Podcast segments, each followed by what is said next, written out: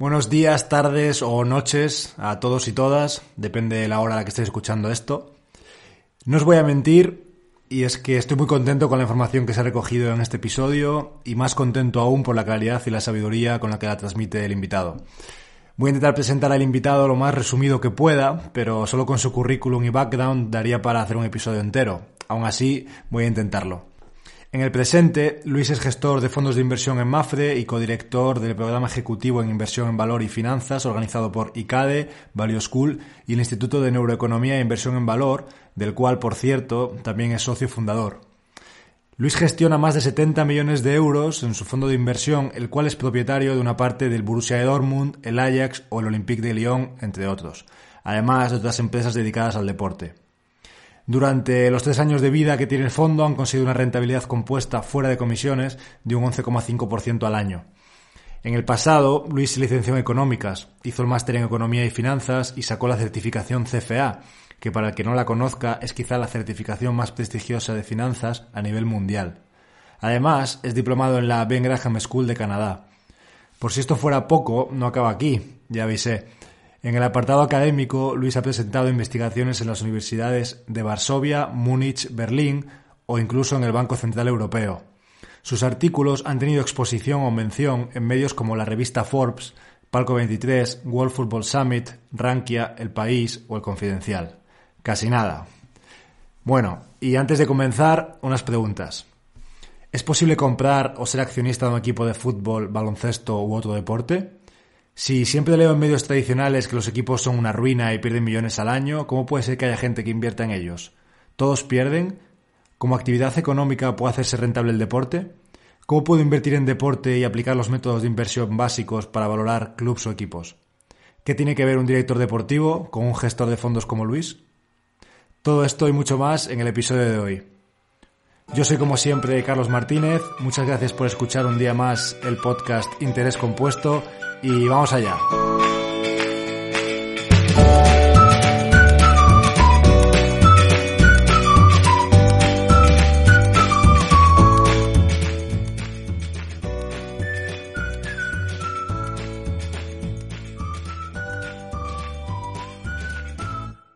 Buenos días, Luis. Muchísimas gracias por venir al podcast Interés Compuesto a enseñarnos y compartir tu conocimiento con todos. Muy buenas, Carlos. Pues eh, nada, encantado de estar aquí con vosotros. Muchas gracias a ti por, por invitarme. Siempre hace ilusión que inviten a alguien a, o que te inviten a hablar un poquito de este tema de inversión y deporte que, que apasiona. Y si encima es contigo, que eres especialista en las dos cosas, pues mucho más ilusionado. Así que con muchas ganas. Genial, genial. Pues si te parece, antes de nada, me gustaría que habláramos un poco sobre ti para ya después entrar más en concreto en el mundo de la inversión en deporte. Perfecto, pues eh, adelante. Pues, pues un poco sobre ti. ¿Cómo llegas a la inversión y sobre todo a la inversión en deporte y tu track record, gustos o aficiones? Bueno, cómo, llego a la inversión em, es un poco diferente de, cómo llegan, la verdad, muchos de los inversores en valor aquí que tenemos en, España. Lo, digo porque mi llegada quizá fue un poco tardía, ¿no? Yo cuando hablo con, con alguno de los amigos que tenemos en común, eh, con, con, Paco o, con Adrián, ¿no? Que es el caso más, eh, Adrián Godás, que es el, caso más prematuro, ¿no? más precoz que, conocemos. Ellos lo han tenido muy claro desde el principio y en, mi caso no fue así. Yo di varias vueltas hasta llegar a la inversión. Y hasta llegar a la inversión en valor. Eh, yo estudié economía, eso sí, pero, pero eh, cuando eliges con 18 años, pues como que no tienes muy claro, o, al menos era mi caso, ¿no? Si no tienes una vocación muy clara, tampoco tienes muy, muy decidido lo que quieres hacer. Sabía lo que no me gustaba, pero tampoco tenía muy claro lo que me gustaba. Y entonces el, consejo de la gente que tenía alrededor era, pues oye, haz algo que te, que te abra bastantes puertas y que sea general y que luego te dé la posibilidad de poder elegir más adelante. Así que eh, la decisión estaba este, entre economía, administración y dirección de empresas. Al final acabé estudiando, acabé estudiando economía y cuando terminé la carrera, pues la verdad es que salí sin una decisión clara sobre lo que quería hacer. Eh, probablemente eso fue lo que me llevó a continuar estudiando. Cursé un, máster en economía y finanzas en dos años en el, en CENFI, que es una institución eh, académica de Madrid, que, la verdad es que es eh, siempre digo, ¿no? El primer nivel europeo, porque los profesores son todos eh, doctorandos o doctorados o antiguos profesores de universidades americanas, inglesas, pero que, es muy poco, muy, poco conocido, la verdad se le da poca, poca repercusión. Y, bueno, en el CENFI yo estaba convencido de, hacer eh, análisis macroeconómico. De hecho, mis prácticas entre el primer y el segundo año fueron en análisis macroeconómico. El segundo año eh, tuve que especializarme y, tenía claro que elegiría macroeconomía eh, y tenía que completarlo con algo más y elegí finanzas, pues porque pues, un poco de, la misma manera que, había elegido la carrera, porque el resto de cosas no me acababan de convencer mucho. Entonces, pues bueno, empecé a ver asignaturas de finanzas y me empezó a gustar más. Eh, a partir de ahí, pues ya vinieron eh, o vino la incorporación al mundo laboral. Empecé en banca, en, banca, en Banco Santander. Eh, y bueno, sí es cierto que en mi casa, pues mi, padre, mi padre tenía su empresa, con lo cual el mundo de la empresa sí que me, llamaba un poco más la atención. siempre había prensa económica los fines de semana, ¿no? Y, poco a poco pues le iba cogiendo más el gusto a leerlo. Eh, y en Banco Santander yo empecé en un departamento de riesgos eh, y, bueno, tenía la sensación de que, me faltaba algo más, ¿no? De que quería ver algo más. Empecé a estudiar el CFA y, una lectura llevó a la otra. Eh, empecé a ir a alguna conferencia que organizaba CFA Spain, la Asociación de CFA de España, y, allí fue donde, donde empecé a conocer la inversión en valor. Recuerdo como, digamos, como punto em, em, clave o de inflexión eh, una conferencia de un analista de bancos que se llama Santi López, bastante, bastante eh, famoso en España, quien nos empezó a hablar de, del inversor inteligente, de, Daniel Kahneman, de las finanzas del comportamiento también.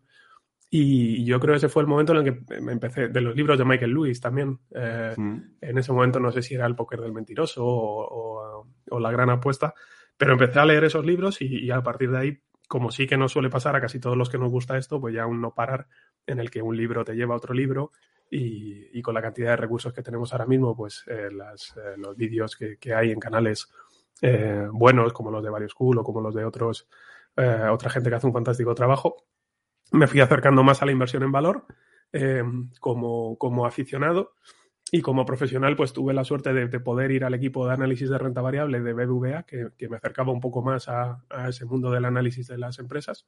Em, y de ahí, pues unos años después, poder pasar a Mafre a hacer lo que de verdad me, apasiona, que es gestionar fondos de inversión. Qué bueno. ¿Y, qué le dirías a tuyo inversor de hace 10 o 15 años? Eh, pues es, muy buena pregunta. La, verdad es que lo que, vas, lo que más se va, em, eh, no sé, modelando o, lo que más vas aprendiendo es quizá a, controlar la parte psicológica, que, que, ya sabes que para mí es, eh, es muy importante. Eh, y eso te lo da la experiencia, con lo cual, por muchos consejos que le des a alguien hace 10 años, pues eh, tienes que pasar por ello necesariamente. Pero sí es verdad que si, mira, pues, hace, hace 10 años, em, probablemente yo tenía una concepción de, la inversión que es más normal que se tenga, porque es la que recibimos, ¿no? De, que lo complicado muchas veces es lo más, lo más rentable, ¿no? vivía en ese mundo cuantitativo, ¿no? En el que los que conseguían el modelo econométrico más complejo o, la fórmula más, eh, no sé, más estrambótica, eh, eh, er, eran los que quizás estaban mejor percibidos por la industria. Y lo que me ha enseñado el tiempo, aparte de ese control de las emociones, que creo que, insisto, que es básico, pero que te lo da la experiencia en parte, es que normalmente las, eh, mejores eh, inversiones son las más simples. Eh, las tesis de inversión que son más, más productivas y más rentables, pues normalmente son las más simples. Y, en parte es de lo que vamos a hablar hoy, ¿no? De, inversión y deporte. Yo siempre lo digo, ¿no? Que, el, deporte es el gran olvidado de la inversión temática a nivel global. y probablemente sea porque, porque es un poco sexy, ¿no? Si me permiten la palabra, comparado con, con, tener un fondo temático de, de inteligencia artificial, de robotización o de, cualquier tendencia mucho más complicada o tener un fondo cuantitativo con un montón de, doctorados en, matemáticas y en química detrás, ¿no? Es decir, que uno va a invertir en deporte porque tiene visibilidad y porque es algo que está al alcance de todos y que podemos entender todos de una manera sencilla, digamos que se vende peor, ¿no? Y, eso sí que lo, he aprendido, que, muchas veces merece la pena buscar cosas simples eh, porque porque por cómo funciona la, psicología humana y por cómo funciona esta industria, pues a veces están olvidadas y ahí hay grandes oportunidades. Sí, a nadie le gusta, digamos, estudiar lo aburrido, ¿no? Nadie estudia una empresa de, no sé, mantenimiento de ascensores, que, puede, que puede parecer un, rollo, pero, pero que quizás tenga unos ingresos recurrentes o una cuota de mercado buenísima, ¿no?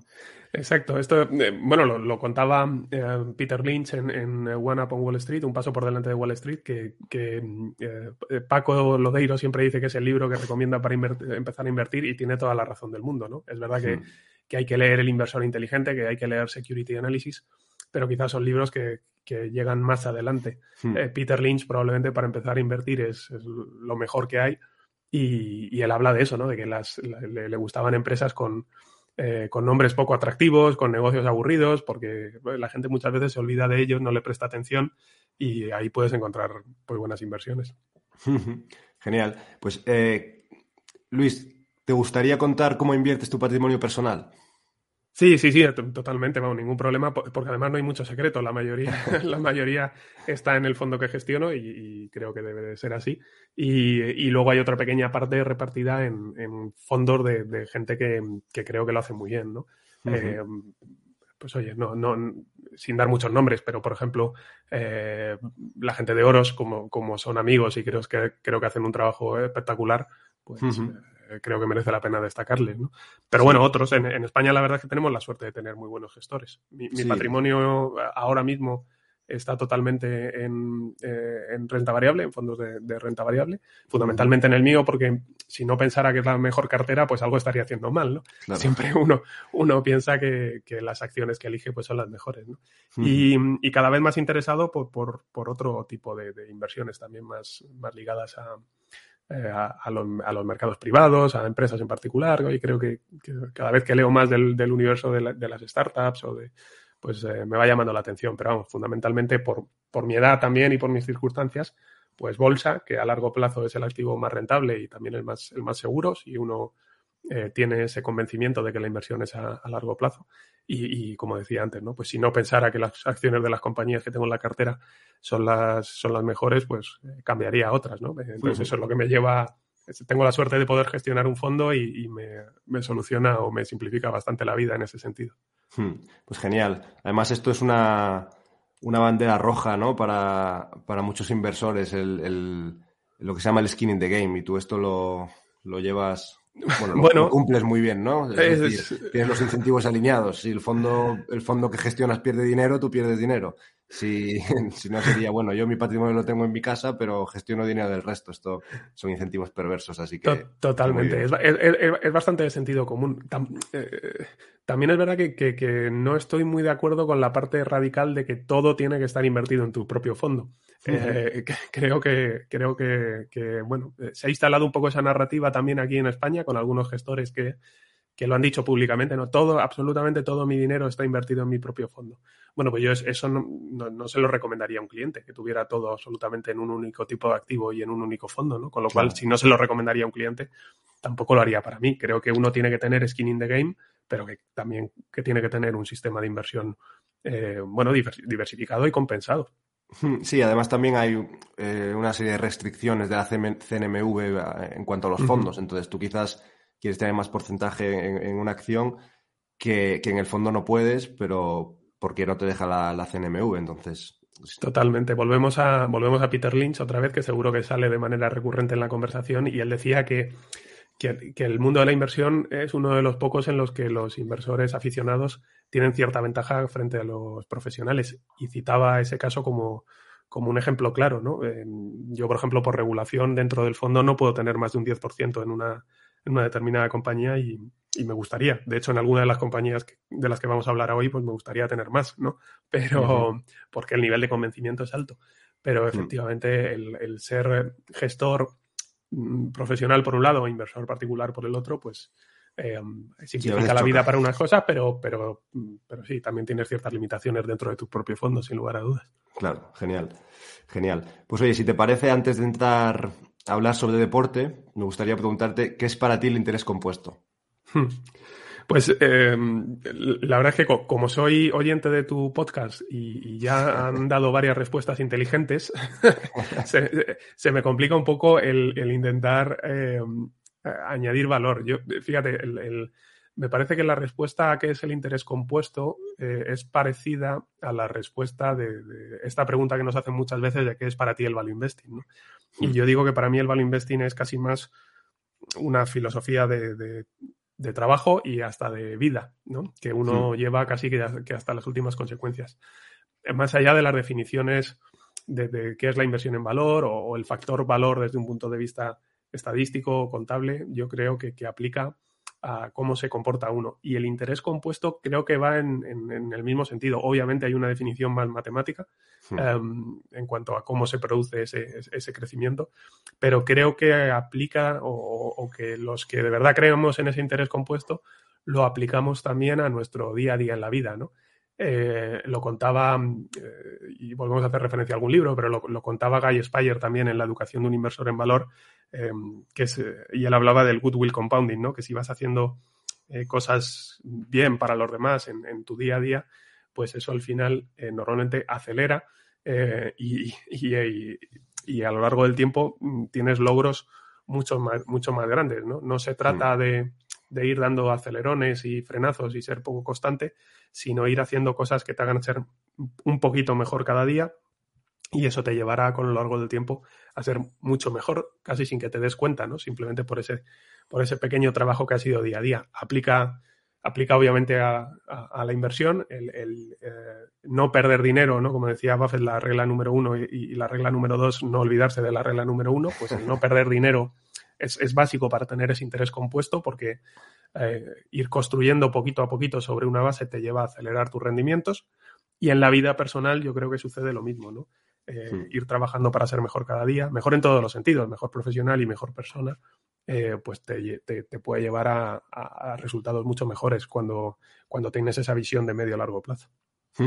Sí, para, para, los oyentes, en cuanto a lo que has dicho de, de Buffett, que es súper interesante, la, la, regla de no perder dinero, no es, porque por aclararlo, ¿eh? que no es, eh, él no quiere decir que, no malgastes o que no, o que no, no, que no pierdas dinero en, este sentido, sino que cuando tú a nivel patrimonial eh, tienes una pérdida, por ejemplo, del 50%, para poder recuperarla deberías generar un 100% del restante.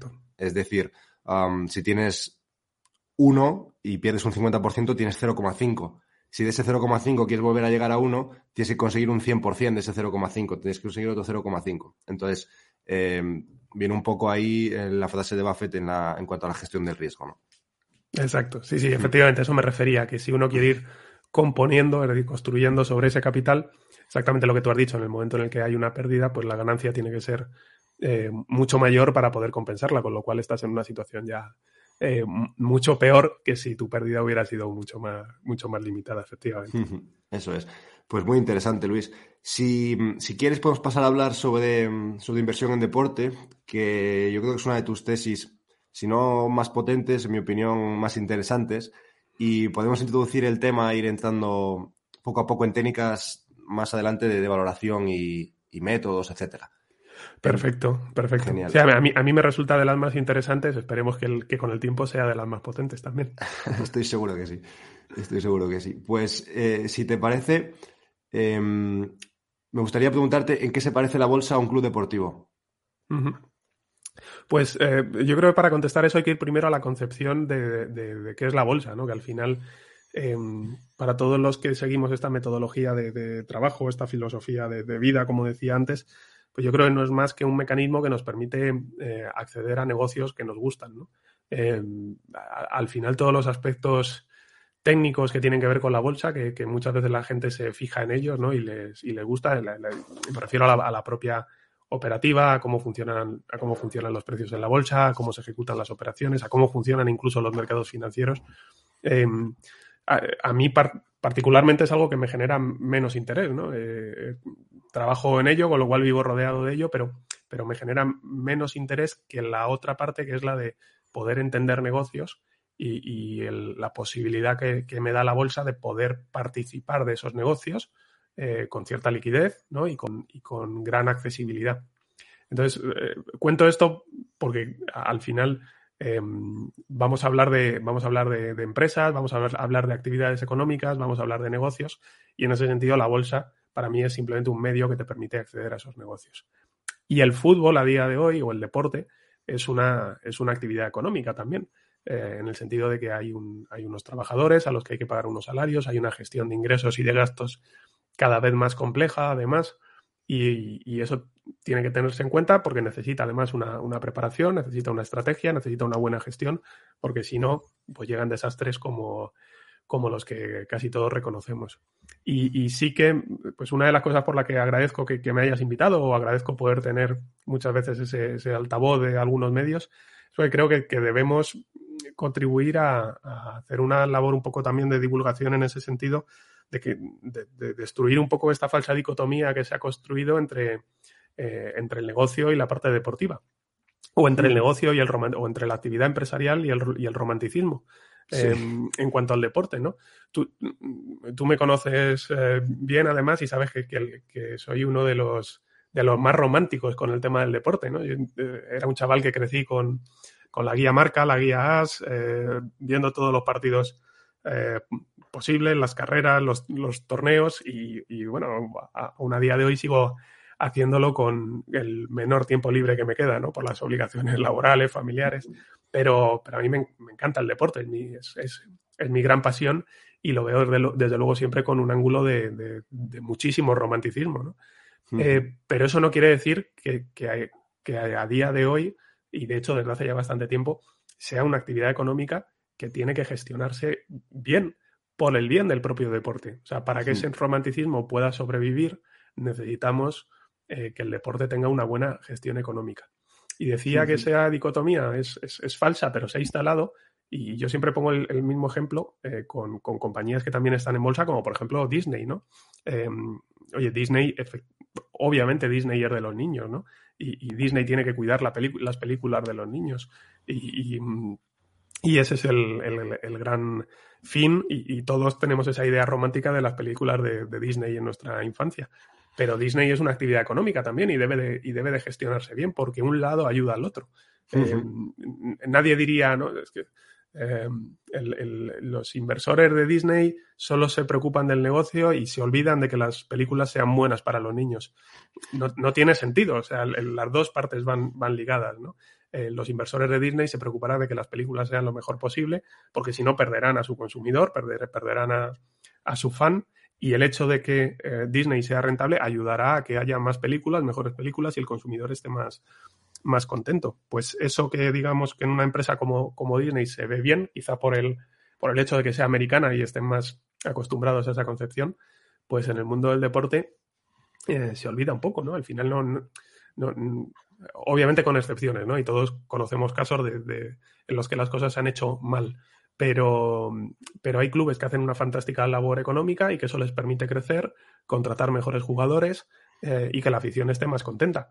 Y el hecho de que la afición esté más contenta repercute en que, en que apoyen más al equipo, vayan más al estadio, consuman más partidos por televisión, compren más camisetas y eso ayuda también a la parte deportiva, con lo cual es un círculo virtuoso en el que las dos partes se ayudan, se necesitan y eso no significa eh, perder, perder romanticismo. Eh, perder romanticismo se pierde cuando hay malas praxis en la, en la gestión, eh, pero esto sucede tanto en sociedades anónimas deportivas como, como en clubes deportivos, ¿no? Y, tenemos ejemplos en, los dos casos. O sea, no, digamos que la manera de, organizar no influye tanto como las personas que estén al frente de esas actividades económicas que tienen que ser, que tienen que ser rentables, porque el, el modelo anterior, que era el de la subvención, pues ya vemos cómo acabó, ¿no? Al final eh, y hablo más en concreto del caso del fútbol, en España hace años pues se sostenía eh, con, con, deudas con la hacienda pública, con ingresos de las televisiones autonómicas, con ayudas de las, de las cajas de ahorros, eh, pagando a los futbolistas y a los agentes más de los que se ingresaba y ese modelo estalló, ¿no? entonces no, no me parece malo que haya un modelo que permita a los inversores adecuados acercarse y obtener una rentabilidad em, normal, eh, justa y razonable por, por el capital que, que, ponen en, en, esas actividades económicas. Luego, como en cualquier tipo de empresa, ¿no? Hay momentos en los que el mercado es ineficiente y esa rentabilidad que ofrece pues es, es eh, mayor al, al 8 eh, o 10% que, que uno esperaría ¿no? en, en circunstancias normales, pero eso funciona en cualquier otro, en cualquier otro tipo de, sector. Insisto, no, no creo que sea malo que haya inversores adecuados que se acerquen para cuidar el, para cuidar el deporte, eh, para obtener una rentabilidad, por supuesto, para el capital que están, que están invirtiendo, pero que se preocupen también de que cada vez sea más accesible al fan por, por, ese círculo virtuoso del que hablábamos antes, ¿no? Si, si hay aficionados más contentos, será bueno para ellos y, ganaremos todos. Sí, me gusta mucho además la comparación que haces, que haces con Disney, que una cosa es, eh, como dices, que no se pierda el romanticismo y otra cosa es hacer instituciones insostenibles, ¿no? Bueno, básicamente porque, porque desaparecerían y se, se, acabaría el romanticismo, o al menos estarían en situaciones económicas muy, eh, muy estresadas y muy difíciles y no podrían mantener el nivel de, de, éxitos deportivos que les exigen sus aficiones para, para estar contentos, ¿no? Entonces, eh, hmm. bueno, luego podemos entrar a discutir y no me corresponde a mí el, el, modelo económico de gestión, ¿no? Si tienen que ser clubes, si tienen que ser sociedades anónimas deportivas. Eh, veo, sinceramente, pros y contras para, para, los dos, ¿no? Es verdad que, que, un club en un primer momento puede ser una estructura algo más democrática, pero también es verdad que, que bueno, eh, al ser el fútbol una actividad con, con presupuestos tan elevados, pues no todo el mundo puede presentarse para ser presidente de un club.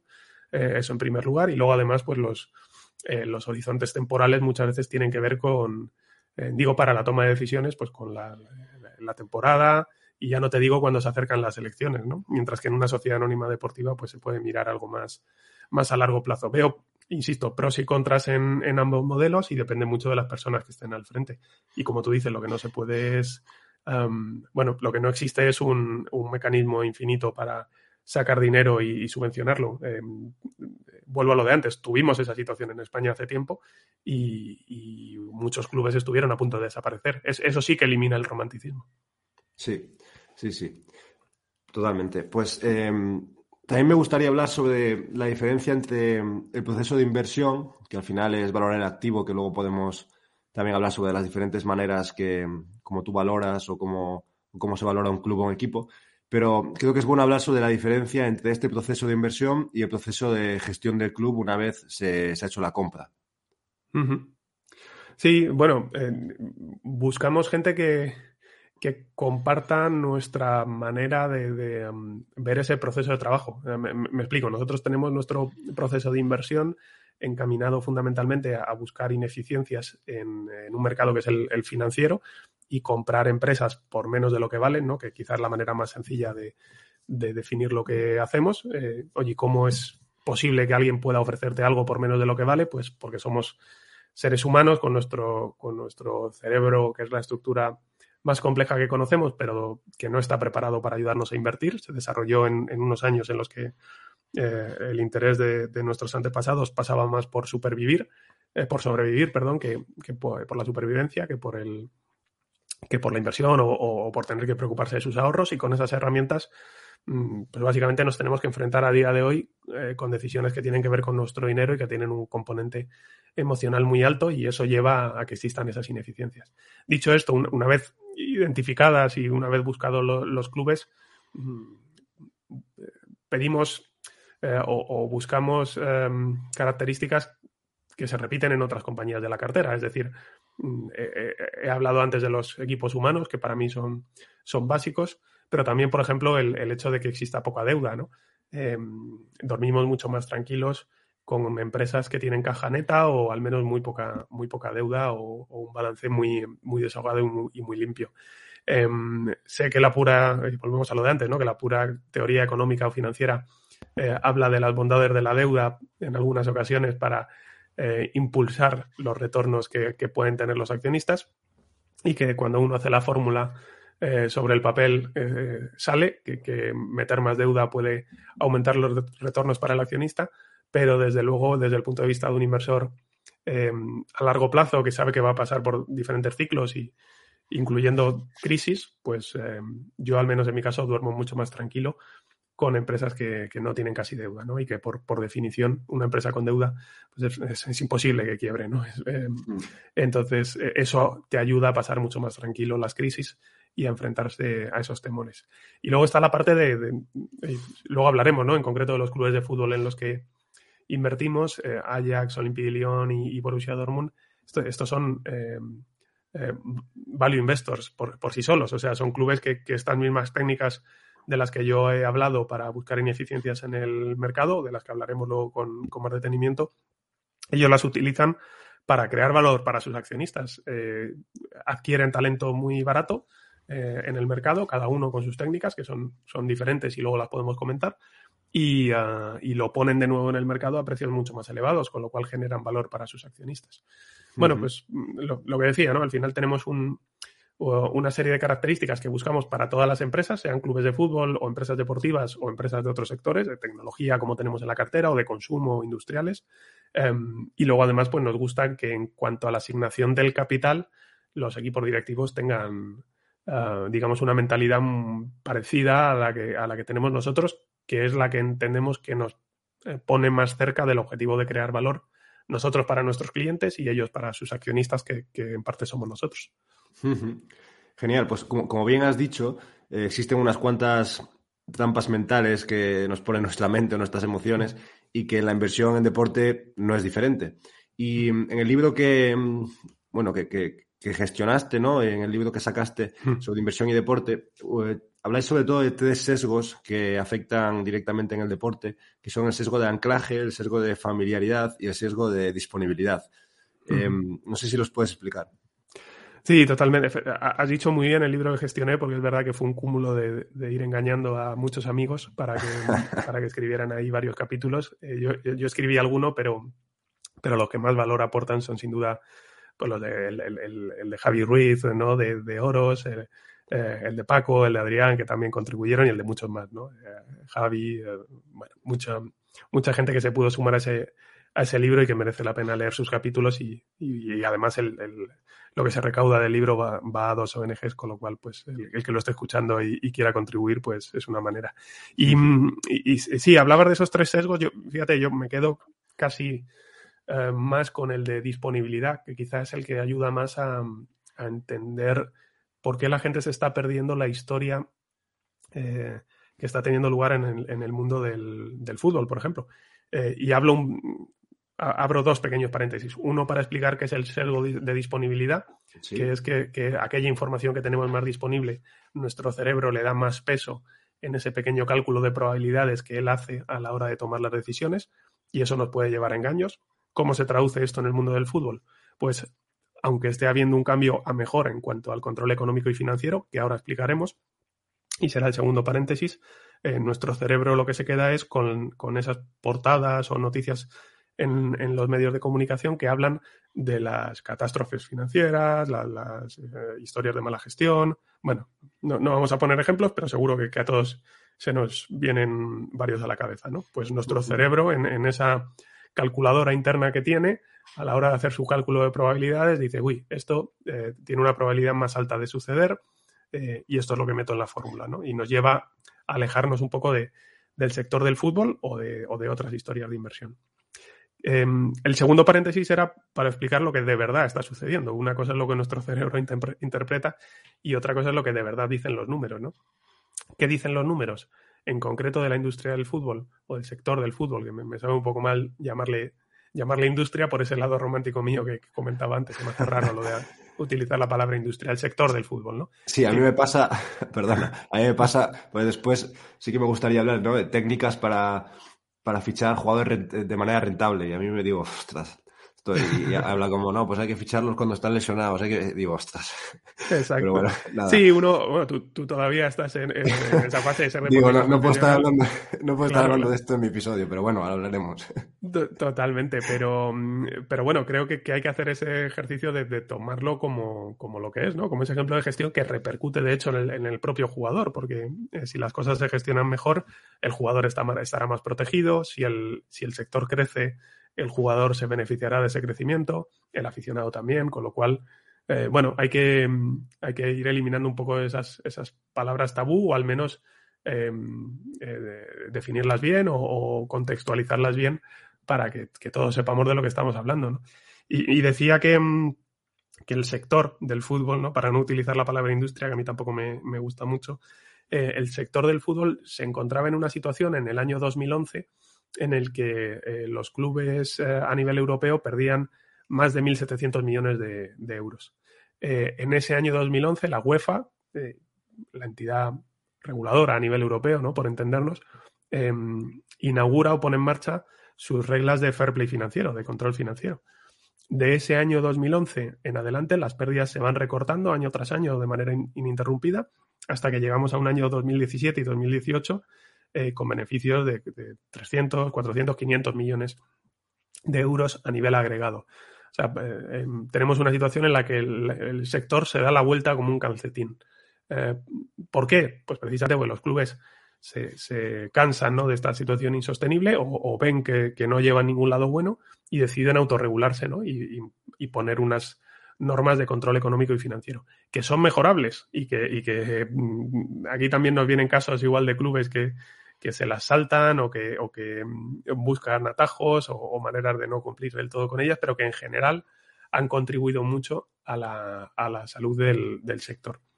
Y, y, han contribuido mucho también eh, a cambiar la perspectiva para el inversor. Obviamente, en un sector con unas pérdidas acumuladas de 1.700 millones, eh, en el que cada euro que entra se lo llevan los, los, futbolistas y los agentes, pues es un sector que ahuyenta la inversión. Em, hemos pasado a una situación en la que se posibilita algo que ha sido el, gran driver del éxito del, sector del deporte en Estados Unidos, que es el apalancamiento operativo. Eh, para que nos entendamos, como antes con el interés compuesto. El apalancamiento operativo quiere decir que si yo soy capaz de hacer crecer mis ingresos, eh, mis márgenes operativos van a crecer a un, ritmo superior. ¿Por qué? Porque tengo una base de costes fijos, que en este caso son los salarios de la, plantilla, que cuando yo aumento mis ingresos, esos costes se mantienen contenidos. Hmm. Antes, no, antes no pasaba, antes cuando yo aumentaba o cuando un club de fútbol aumentaba sus ingresos, eh, los costes crecían de igual manera, eh, porque, porque esos euros iban a los futbolistas o a los agentes. Ahora no, ahora existen normas de control económico y financiero, sobre todo en España, que, aquí hemos sido los que mejor hemos hecho los deberes, que hacen que esos márgenes operativos estén protegidos. Y eso es lo que llevó en Estados Unidos a que, a que en un periodo en el que los ingresos eh, de las franquicias de la NBA, eh, perdón, de la NFL, que es, que es quizá lo que más hemos estudiado, se multiplicaron por, por dos, pues los márgenes operativos se acabaron multiplicando por cuatro eh, y las valoraciones por más, porque hubo un, aumento de ese margen operativo sobre lo que los inversores aplicaban un número y también ha habido una expansión en esos múltiplos que se utilizaban. Em, por eso hay tanto inversor americano mirando ahora mismo al deporte europeo, pensando que esa historia de éxito se puede repetir aquí. Sí, muy interesante. Te iba a preguntar sobre cómo aplicabas el, value investing a, la inversión en deporte, pero yo creo que en las preguntas anteriores y en lo que hemos hablado ya más o menos ha quedado, ha quedado explicado. Por lo que me gustaría pasar a una parte em, que es que en el, libro que, sacasteis eh, comparáis la, la, acción del director deportivo con un gestor de fondos. ¿no? Me parece una comparación muy, muy buena y además con, todos los ejemplos que ponéis y con todas las características y, tareas que tiene que hacer un gestor de fondos y lo comparáis con el de director deportivo. Entonces, em, sí que me gustaría que hablases sobre, sobre ello. Sí, yo doy, doy mi respuesta, pero aquí el que se quiera eh, enterar bien y disfrutarla, y, disfrutarla más, yo le recomiendo que, escuche, por ejemplo, a Víctor Horta. Em, el otro día tuvimos la suerte de tenerle em, en, en la bolsa de deporte, en el podcast que tenemos en Mafre. Eh, abro aquí un poquito de, espacio de, autopromoción. y mm, eh, no, por escuchar, no porque me escuchen a mí, sino porque escuchen a Víctor, que la verdad es que lo cuenta esto muchísimo mejor de lo que, de lo, que lo cuento yo, ¿no? O que lean libros como El Método Monchi, que quizá es el, gran inversor en valor que ha habido en el mundo del fútbol en España y, que ya quisiéramos muchos otros inversores en valor haber tenido las rentabilidades que ha tenido Monchi, ¿no? Em, básicamente, la, gran em, circunstancia que, compartimos los em, inversores y los directores deportivos es que nos tenemos que mover en, mercados que no son perfectos y en los cuales tenemos que tomar decisiones en entornos de, incertidumbre sin tener una, información eh, completa, ¿no? Y, como son mercados que están llenos de seres humanos, todos incluidos, ¿no? Pues pues se producen ineficiencias. en nuestras, nuestras emociones eh, nos llevan a que nos equivoquemos. ¿no? Eh, en el mundo de la bolsa se ve y en el mundo de los, de los fichajes pues también. ¿no? Hay muchas veces que, se ficha en un momento en el que un jugador pues está, como se dice, en la cresta de la ola, ¿no? en todas las portadas y se, sobrepaga por él. Y hay otras veces en los que pues, pues coincide que el jugador está en un momento malo, pero si se tiene un buen análisis y se sabe que ese jugador es un buen jugador, pues se puede encontrar una buena oportunidad ¿no? de, hacer un, de hacer un buen fichaje. Entonces, eh, inversores y directores deportivos que tenemos cada uno que configurar nuestro pequeño portfolio, nuestra pequeña cartera, unos con acciones y otros con, con, futbolistas, con jugadores de baloncesto, de balonmano, ¿no? de, de, cualquier deporte en el que exista ese concepto de, plantilla, pues eh, nos tenemos que aproximar a esos mercados eh, para intentar conocer esas ineficiencias y, y, utilizarlas a nuestro favor. ¿no?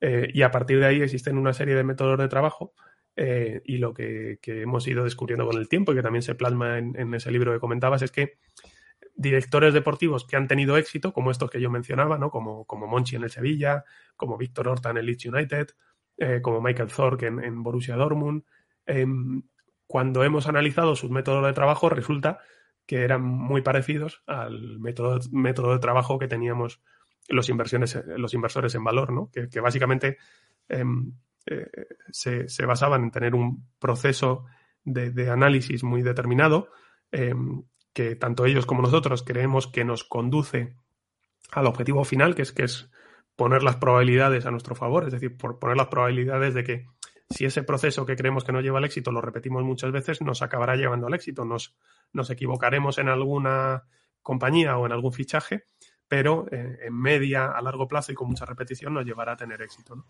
Eh, pues eso mismo cuenta Víctor Horta cómo lo hace, o, en el libro El método Monchi se cuenta cómo lo hace Monchi, y es lo que tratamos de, hacer y de contar también inversores en valor que, en vez de estar en el mercado de fichajes, pues estamos en la bolsa. Sí, es la famosa frase también de, Charlie Munger, ¿no? Que dice que no se trata de batear la pelota fuera del estadio en cada intento, sino de ser un poco mejor que el resto de manera sistemática exacto, tal cual, sí. No se trata de. Bueno, volvemos un poco a lo, de, a lo del interés eh, compuesto, ¿no? Y, lo que decía Charlie Manger, se trata de ser un, poquito mejor, un poquito mejor cada día, un poquito más listo que el mercado, eh, si se me permite la, expresión, ¿no? Cada, cada tiempo, no, no de. Eh, uno, no, no tienes que batear todas las bolas que te, que te llegan, ¿no? Y, hmm. y, y, dos, pues bueno, evidentemente, ¿no? Grandes grandes golpes eh, ayudan mucho a la rentabilidad, pero, pero se trata de, poner ese proceso a funcionar y que ese proceso pues te lleve, a, te, lleve al éxito al final.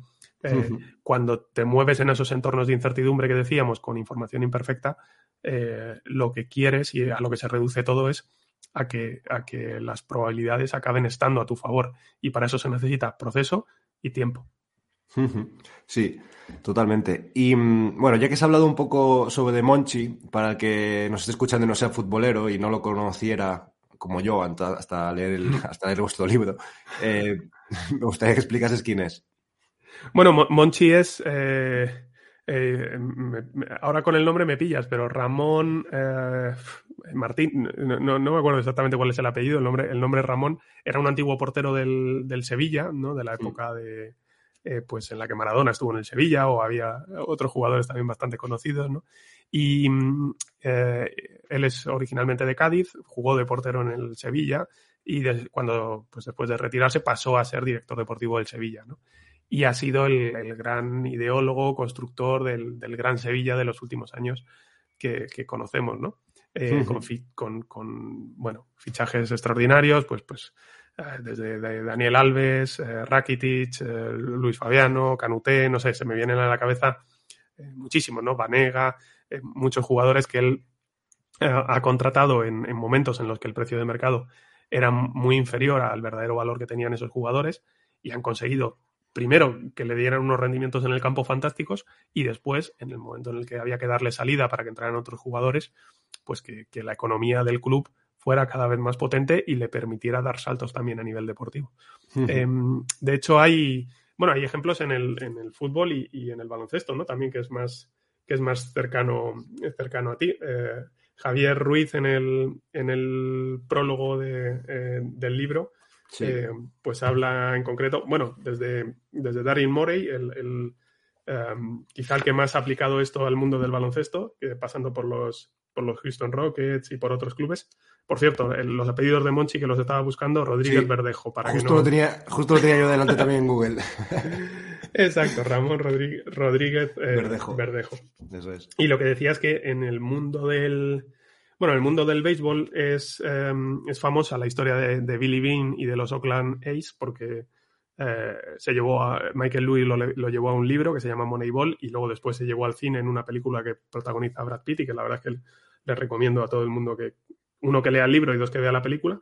Y en el mundo del baloncesto aquí tenemos también algún ejemplo. Eh, por ejemplo, en, el primer capítulo del libro, eh, Javier Ruiz, el director de inversiones de oro, de Oros, habla de, José Luis Mateo, del director del deportivo del Monbus, Obradoiro. Em, y, nuestro amigo en común, eh, Fernando Sanemeterio, pues también me habla mucho de, de, Rafael, no recuerdo el apellido ahora mismo, una persona que él tuvo en, eh, pues me parece que fue en Girona o en, o, en algún otro sitio que también aplicaba unas técnicas muy, muy similares, ¿no? Al final hay varios ejemplos y lo que decía antes, cuando te pones a estudiarles, pues resulta que es que parecen inversores en valor porque son inversores en valor. Totalmente. Oye, Luis, una de las reglas, digamos, principales de, de la inversión, ¿no? Y por lo que la inversión tiene sentido, es que somos seres racionales, pero no siempre actuamos de manera racional. Em, en este sentido, eh, quiere decir que, el mercado, pues a, corto plazo, no es eficiente. ¿Es el mercado de fichajes y el mercado de deporte eficiente? Mm, bueno, la, respuesta es no. Yo creo que todo el mundo que sea aficionado recuerda algún, algún caso en su club en el que el mercado no ha sido eficiente, tanto para lo bueno para lo, para lo malo, ¿no? Muchas veces a la gente se le, se le vendrá a la cabeza los petardazos de, jugadores por los que se ha pagado mucho y no ha tenido rendimiento, pero también hay otros jugadores por los que se ha pagado muy poco y el rendimiento ha sido espectacular. Em, por hablabas del concepto de racionalidad. Eh, llegó un momento en el que, por explicarlo un poco más, que la economía pretendió ser algo así como la física de las ciencias sociales y que todo modelo económico tuviera una solución eh, matemática mm, cerrada. Eh, eh, eso estaba bien y, posibilitó a la ciencia avanzar en algunos sentidos, pero es verdad que, llevó quizá una simplificación excesiva de los rasgos psicológicos de, los agentes económicos, al final de los modelos que tomaban las decisiones que se pretendían estudiar y que se pretendían analizar. y los, modelos económicos se acabaron basando en la figura del homo economicus, ¿no? O del, o del ser perfectamente racional, como tú decías. Y, los economistas nos pintaban a los seres humanos como máquinas perfectas, ¿no? Algo así como el señor Spock de, Star Trek, y esto es un ejemplo robado de Richard Thaler del Premio Nobel de Economía. Eh, pues el señor Spock, que era mitad humano, mitad eh, extraterrestre o alienígena, y, tenía unas capacidades computacionales pues, pues muy superiores, ¿no? y, era capaz de hacer eh, muchísimos cálculos a una velocidad muy rápida, comparar entre todas las opciones posibles y hacerlo además, y esto es muy importante, sin, que afecten las emociones, ¿no? Y los miedos y, las euforias. Eh, bueno, pues está claro que los seres humanos no somos así, ¿no? Eh, no, siempre, al menos no siempre nos comportamos así. es verdad que los mercados financieros tienden a la eficiencia, probablemente en el medio largo plazo, y de hecho eso lo, necesitamos los inversores en valor, necesitamos que haya ineficiencias en el corto plazo, pero que se, que se corrijan en el medio largo plazo, es decir, que donde nosotros vemos una diferencia entre valor y precio y somos capaces de comprar algo por menos de lo que vale, al final ese precio acabe convergiendo al valor. Si, si no, si el mercado eh, no fuera nunca eficiente, ese precio nunca convergiría al verdadero valor que nosotros hemos eh, detectado y no ganaríamos dinero.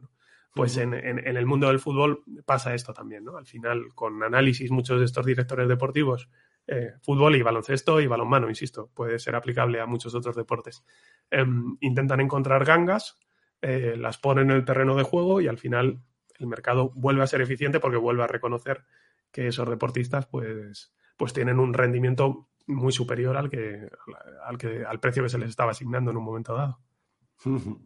Bueno, Luis, genial. Pues si te parece ahora entramos en, una de las partes más interesantes, que son las técnicas para encontrar activos infravalorados. No solo en, bueno, en bolsa ya, ya, ya lo hemos hablado en otros episodios, pero, pero sobre todo en deporte. Y primero, si quieres, puedes hablar sobre cómo encontrar equipos o clubs y luego incluso, aunque esto para mí ya he dicho que es un poco violento, cómo encontrar oportunidades en jugadores.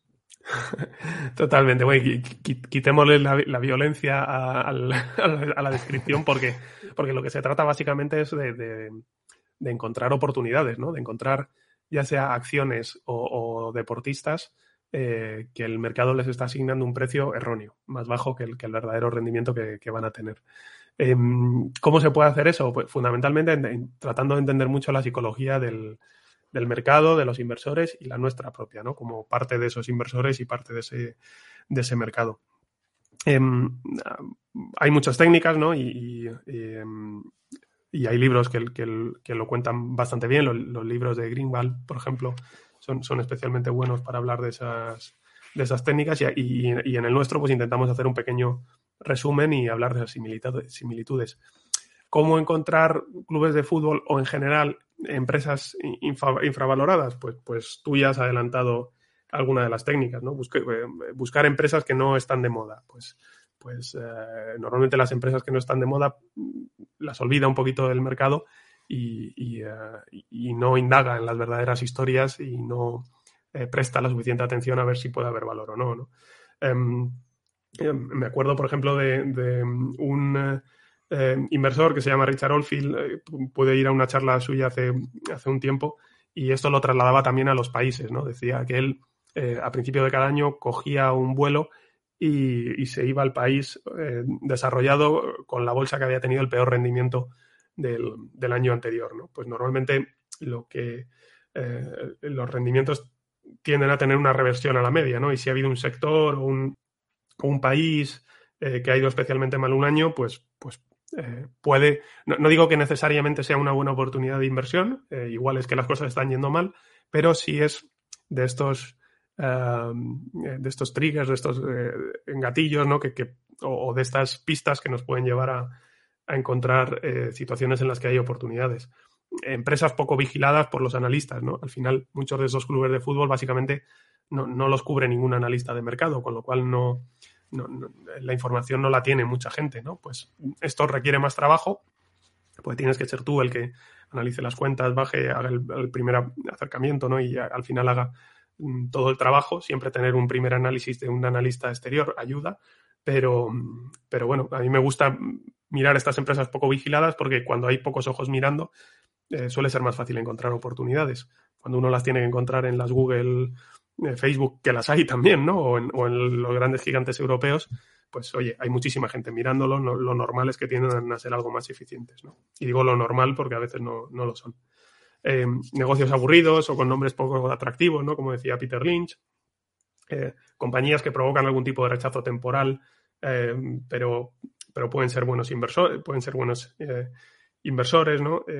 nosotros, por ejemplo, tenemos una compañía en cartera que se llama Unieuro, que es una compañía de, de electrodomésticos y de electrónica italiana, que yo siempre la pongo como ejemplo porque la compramos en un momento en, la que, en el que em, uno, e, era una compañía italiana en, el, en, aquel momento en el que Italia parecía ingobernable y era, estaba en el punto de mirada de, la Unión Europea y de todos los inversores, porque parecía que, no iban a, atender a sus compromisos de deuda o que iba a ser más difícil y que no se iba a formar un gobierno y tal. Bueno, era, era italiana, em, era competencia de Amazon, eh, que, eso también eh, hacía que la gente lo, rechazara, ¿no? Em, y, y, no la seguía nadie, ¿no? Entonces tenía como ese cóctel que a nosotros nos gustaba de, decir, uy, eh, espérate porque igual aquí hay una buena oportunidad. Y el tiempo ha demostrado que así ha sido, ¿no? Lo compramos por debajo de 10 o en torno a 10 euros y ahora, y ahora está bastante por encima, ha estado incluso por encima de 22, de 25. Eh, vigilar los spin-offs, ¿no? Compañías que se segregan de una compañía más grande y que, y que pueden ser algo más olvidadas por determinados inversores. O empresas que se excluyen de grandes índices bursátiles porque hay muchos inversores que tienen como mandato invertir en las empresas de un índice determinado. Cuando esa empresa, por liquidez, por tamaño, se excluye, pues queda fuera de su radar y volvemos a lo de antes, ¿no? Si está fuera del radar de, más gente, pues es más probable que puedas encontrar oportunidades y, ineficiencias. Y estas técnicas, pues se pueden llevar al mundo del, deporte. Si quieres, comentamos eso un poco más en detalle. Sí, si quieres puedes eh, pasar a, técnicas para encontrar jugadores infravalorados a los que fichar, por ejemplo. Totalmente, pues, pues partiendo de la misma base que hemos hablado de, cómo encontrar compañías infravaloradas, esas técnicas se pueden intentar traducir al mercado de fichajes y esto es lo que hacen muy bien los Víctor Horta, Monchi y todos estos, o los, o los eh, Billy Bean en el mundo del béisbol o, los directores deportivos del, mundo de baloncesto, ¿no? hablábamos de, compañías con pocos analistas. Bueno, pues se puede buscar equipos en ligas que estén poco seguidas con los por los ojeadores, ¿no? obviamente, esto aplicará a unos clubes y otros no. Quiero decir, si tú eres el ojeador del Real Madrid o del Barcelona o del Manchester United o de la Juventus, es difícil que encuentres a un jugador en una liga poco seguida. Pero si eres un ojeador de un club algo más pequeño, pues, pues, pues todavía puede haber lugares en los que hay menos pescadores y, tú, puedes, tú puedes acertar, ¿no? Em, buscar jugadores que, provocan algún tipo de rechazo temporal. Decíamos lo de los rechazos temporales en las, en las inversiones, pues eh, lo mismo puede pasar con, determinados jugadores, ¿no? Que puedan ser mal, percibidos o que hayan tenido algún problema disciplinario o, que el problema disciplinario haya trascendido pero en realidad no sea tal.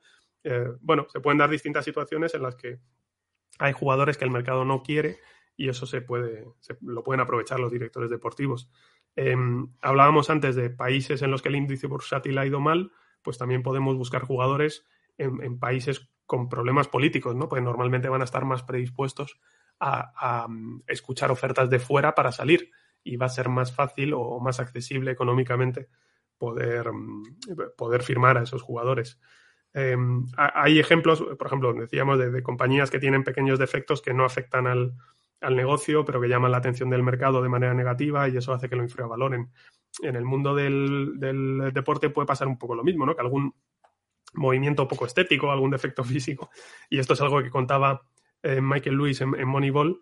Eh, puede llevarles a eh, puede llevar a que los jugadores estén infravalorados. Michael Lewis contaba la anécdota de que cuando se estuvo documentando para contar la historia de los Oakland Athletics de la Liga de Béisbol Americana, un día fui al vestuario del equipo y, les vio cómo se estaban cambiando y vio que y le, dijo a Billy Bean esta gente parece de todo menos jugadores de béisbol, ¿no? Y, Billy Bean le contestó, eh, esa es parte del secreto, es que al final tenían eh, maneras de lanzar la bola pues poco ortodoxa o, determinados, determinadas maneras de caminar poco atractivas, ¿no? Que hacían que el mercado no se fijara en ellos, pero cuando uno miraba los datos fríos, pues tenían un, muy buen rendimiento. Físicos menos musculados, etcétera. Exacto, exacto. Hmm. Y, bueno, pues otros, otros casos. Ahora está mucho de moda lo de la, diferente presión fiscal entre países, ¿no? Pues, pues normalmente si, si, está uno en un país con menor presión fiscal que otro, pues eh, Italia, por ejemplo, ha sido buena en atraer talento porque tenía una presión fiscal menor que otras grandes ligas. Eh, el método que utiliza el, el Borussia Dortmund, ¿no? De ser escaparate para jugadores jóvenes eh, que igual no podrían jugar de inicio en clubes más grandes y ellos los atrae.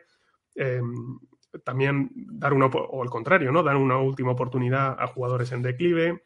Y también, eh, por último, y quizá lo, que está más de moda y, lo que todos vamos a ver de una manera más sencilla, eh, oye, pues jugadores que están en último año de contrato. estamos teniendo varios ejemplos, ¿no? Cuando el, jugador está en el último año del contrato y el club al que pertenece sabe que se va a ir gratis en, en 12 meses, pues va a estar mucho más abierto a, venderlo eh, ese verano para poder ingresar algo de dinero, ¿no? Al final, tanto en la bolsa como en el deporte, em, intentar, intentar buscar vendedores forzados que, estén en una situación en la que em, tengan que vender sí o sí y tengan que hacerlo además con cierta premura y cierto estrés, pues eso ayuda a que en las negociaciones uno pague un, precio menor y, al final eh, el, principal factor determinante de, que una inversión sea buena o no es el precio que uno paga al principio. Nada, todo esto es muy interesante y seguro que el que lo escucha eh, puede pensar, ah, pero esto es esto es súper intuitivo, ¿no? Esto ya creo que ya todo el mundo lo hace. Lo que pasa es que después eh, es complicado hacerlo, ¿no? Esto pasa igual en la, bolsa. Al final es complicado comprar esa, esa, empresa que ha caído un 50% y tú tampoco sabes muy bien por qué y entonces compras la que, la que, la que va bien, ¿no?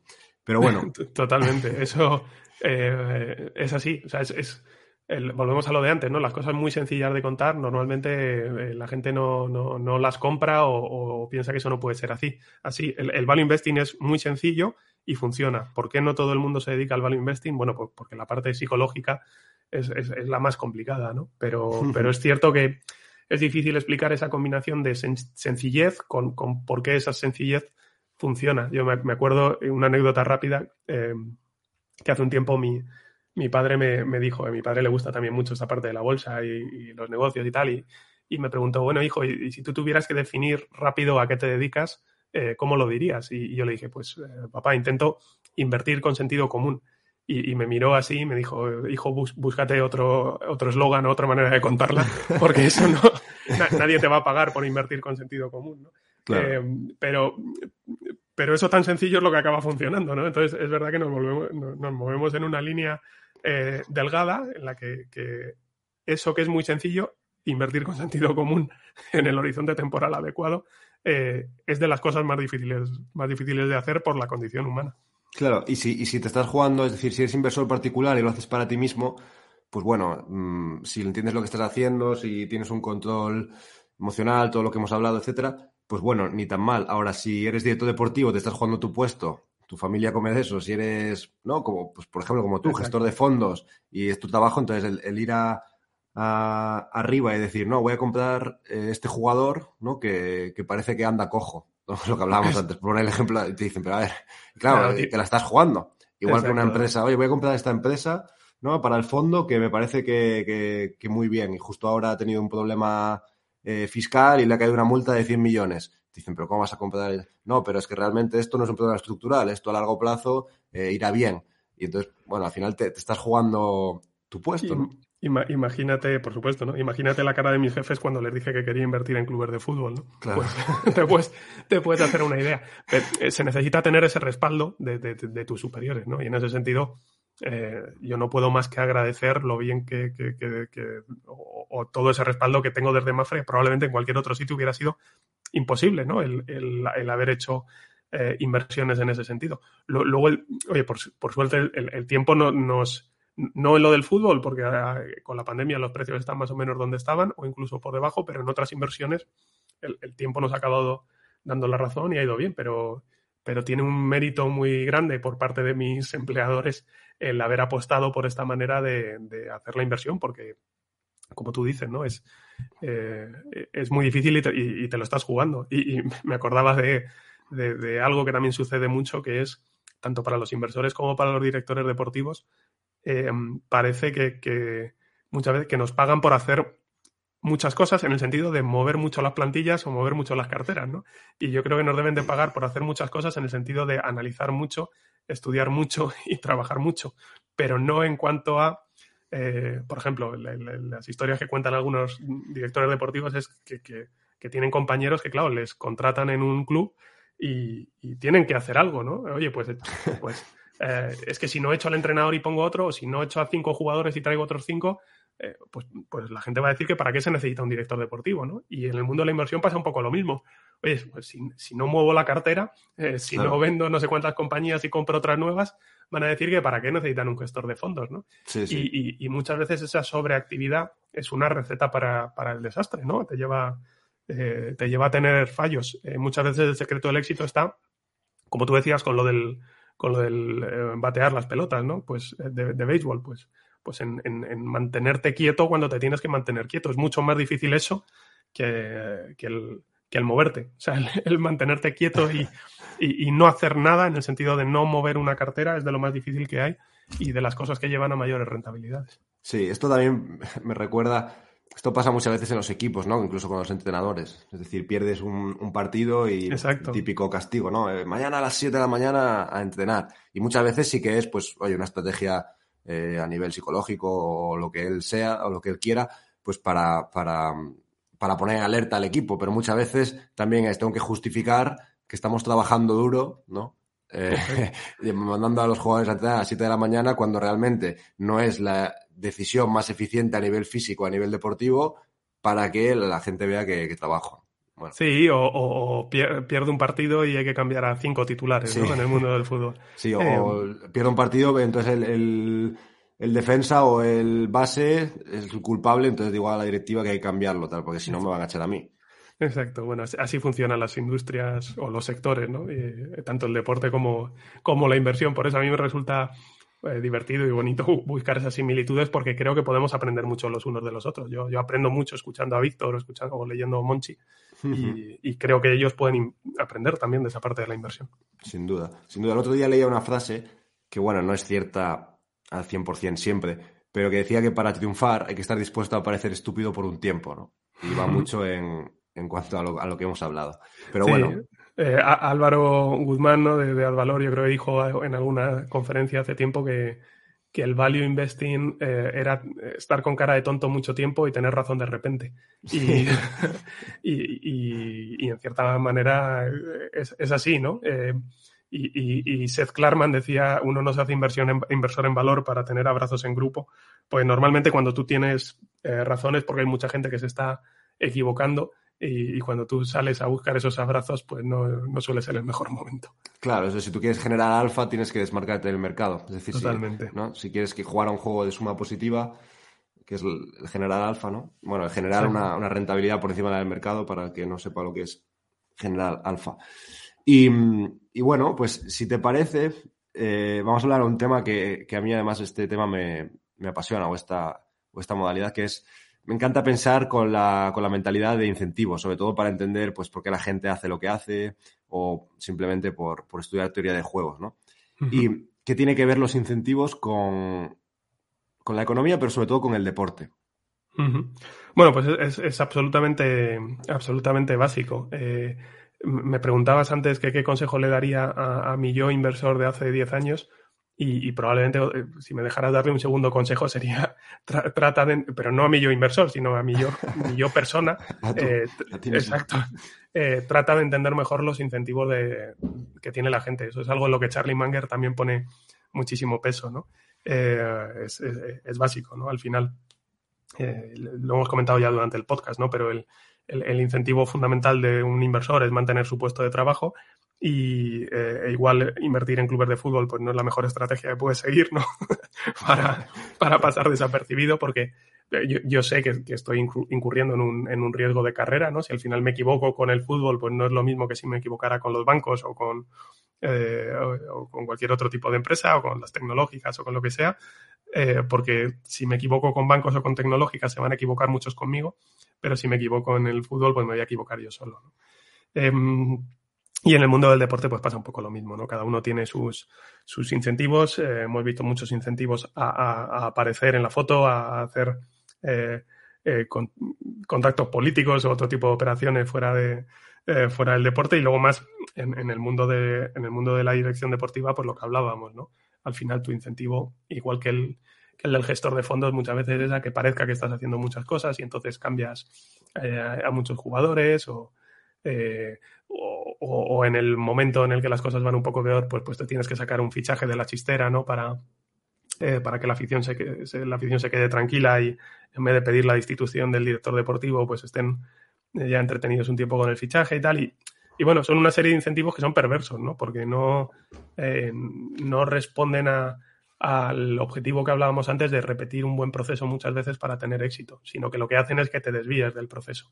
Entonces, lo, que hay que intentar hacer es, eh, humildemente, ¿no? Yo pienso en, en, en, el deporte, en la inversión, en cualquier empresa, que los incentivos de la gente que toma las decisiones vayan en línea con, con los incentivos de los accionistas, con los incentivos de la gente que está poniendo eh, en riesgo su dinero, ¿no? La, mejor manera para que alguien tome decisiones de asignación de capital eh, que vayan en favor de sus clientes o de, sus accionistas es que sus incentivos estén alineados. Hablábamos antes del skin in the game, ¿no? Y de mi caso en particular. La mejor manera de que yo me piense muy mucho dónde eh, asigno el, dinero del fondo es que mi dinero vaya allí, porque antes de, antes de tomar la decisión de, de comprar cualquier cosa me, me, la voy a pensar muchas veces, porque eh, ya no solo porque tenga la responsabilidad profesional de querer hacer las cosas bien y, y, eh, y, mantener y hacer crecer el dinero de mis partícipes, sino porque está mi dinero ahí y, y, compartiendo algo más íntimo, pero también el de mis padres, el de mis amigos, el de, entonces, bueno, pues, pues sí, digamos sí. Que, que, los incentivos eh, deben de estar bien alineados, sin lugar a duda. Sí, sí, es como el, el tema de los romanos, ¿no? Los arquitectos romanos cuando, cuando construían un puente, sí. que tenían que... que pasar dormir, ellos primero, ¿no? sí, sí. pasar ellos y dormir debajo, ¿no? Algo así. Sí, sí, sí. Tenía no, que dormir debajo del puente durante, no, con su familia incluso. No me, no me acuerdo muy bien, lo, lo, buscaré, porque sí que me gustaría hacer un episodio sobre incentivos, pero, pero bueno, que es lo mismo. Tal cual, sí, o el secreto por el que muchas compañías familiares eh, funcionan bastante bien, ¿no? Porque hmm. los, los, accionistas y los que lo operan, pues eh, son, son la misma persona y tienen los incentivos alineados. Como lo de siempre, ¿no? Generalizar no lleva errores, no todas las empresas familiares van bien. De hecho, muchísimas van mal, pero, pero es una buena manera de tener incentivos alineados entre dueños y operadores. Sobre todo van mal cuando hay herederos. Sí, eso, eso está estudiado, ¿no? A partir de la tercera generación es cuando empiezan a ir bastante peor. Sí. En fin. Bueno, pues si te parece, podemos pasar a la, parte de valoración de, los activos. Y esto es eh, ver pues cuáles son los mejores métodos, en tu opinión, para valorar clubs o empresas deportivas. Y también incluso, pues, eh, cómo valoras los riesgos. perfecto. Eh, bueno, yo creo que la mejor manera de explicarlo es quizá em, dividir las distintas partes del negocio que nosotros miramos cuando miramos un, club deportivo, ¿no? Eh, sí, es, decir, es decir, perdona que te interrumpa para, para, pues, para, para, el oyente. Es decir, eh, una vez que ya has decidido, ah, pues este club me, encaja, ¿no? O esta empresa me encaja, me encaja su dirección, me encaja em, el sector que hacen, entonces ahora viene el momento de valorarlo para ver si eh, realmente el precio es un precio que tú pagarías por el negocio. Perdona. Exacto, sí, sí, no, pero está, está muy bien la introducción porque es verdad que, los que nos dedicamos a esto todos los días, pues a veces damos cosas por hechas y, la, gente lo tiene que entender bien, ¿no? Que si no está tan metida en el, en el día a día. Es así, ¿no? Cuando. Eh, y, de hecho también es importante explicar que quizá la parte de la valoración es la que menos. a la, a la, a la que menos tiempo dedico. Eh, dedico mucho más a la parte cualitativa de entender de verdad bien los negocios, cómo funcionan, cuáles son los incentivos, como hablabas antes del equipo gestor, del equipo directivo, eh, por, qué, por, qué, puede estar barato. ¿no? Eh, luego en el tema de la, de la valoración, eh, soy bastante partidario, como decía antes, del, del sentido común, entendido como em, invertir sabiendo que algo, vale bastante más y no necesariamente sabiendo exactamente cuánto vale. Quiero decir, em, em, me muevo muchas veces por, por o, no intento tener falsas sensaciones de, seguridad. Em, me, llama la atención muchas veces análisis de, sobre todo del, de la banca de inversión en, la que te dicen que las acciones de una compañía valen 4 euros, 51 eh, céntimos. O sea, de, de, verdad, eh, de, verdad estás seguro con, toda la incertidumbre que tiene el futuro, porque valorar es hacer supuestos sobre el futuro hmm. e, intentar poner probabilidades sobre ellos, ¿no? Eh, y de verdad ha sido al céntimo, ¿no? Pues, pues eh, creo que eso genera falsas sensaciones de seguridad. me gusta mucho más jugar con rangos de valoración o intentar tener rangos de valoración, porque porque el futuro es imprevisible, ¿no? Y hay riesgos, riesgos no en el sentido negativo, sino en el sentido de que de que hay cosas que pueden pasar o no, ¿no? Entonces uno tiene que tener, que tener claro en, qué escenarios pues se puede mover más o menos. Y decía que, para ver cómo valoramos en concreto las, entidades deportivas, ayuda el, entender el negocio, como decía antes, ¿no? que es a lo que más tiempo dedicamos, porque dependiendo de la naturaleza del negocio, pues se pueden usar unas técnicas más adecuadas u otras. Em, nosotros vemos en, el sector del deporte fundamentalmente tres líneas de generación de, caja y de beneficios eh, que tienen las empresas. Una es puramente un negocio de, medios o de contenidos, ¿no? De generación de contenido, em, eh, en el cual es básico el apalancamiento operativo, como decía antes, ¿no? O sea, el, negocio de Netflix, el negocio de, Disney es que eh, ellos tienen un coste de producción de ese contenido, pero a medida que son capaces de vender mucho, los ingresos suben, pero los costes se mantienen más o menos fijos, ¿no? Eso es algo que no existía en el deporte europeo, pero que sí que ha existido en el deporte americano durante muchos años con los límites salariales, ¿no? Bueno, pues esa parte de, negocio de contenidos, de pura generación de, contenido para el aficionado, eh, se puede valorar de, distintas maneras y luego podemos entrar a, comentarlas. Hay una segunda parte eh, que hasta ahora está muy infrautilizada en Europa, pero que fue básica también en el crecimiento de Estados Unidos, que es la de la utilización de los activos inmobiliarios. Eh, los clubes deportivos acaban teniendo, por determinadas circunstancias, eh, activos inmobiliarios que son auténticas joyas. Y sin embargo, no, las utilizan bien, o al menos hasta ahora ha estado muy infrautilizado. pero esa tendencia está cambiando. Yo siempre pongo el caso del, Olympique de Lyon, ¿no? O de Olympique Lyonnais Group, que es la empresa que controla el Olympique de Lyon. Ellos invirtieron en el año 2016 400 millones de euros en su estadio. Em, ese estadio, justo antes de la pandemia, ya les estaba generando unos ingresos de unos 50 millones de euros. Eh, anuales. anuales, anuales, de los cuales la mitad más o menos venía del día del partido y la mitad de otros eventos que generaban. Ellos su estadio lo utilizan prácticamente 365 días al año, para conciertos, reuniones de empresas, partidos de, rugby o de otros deportes.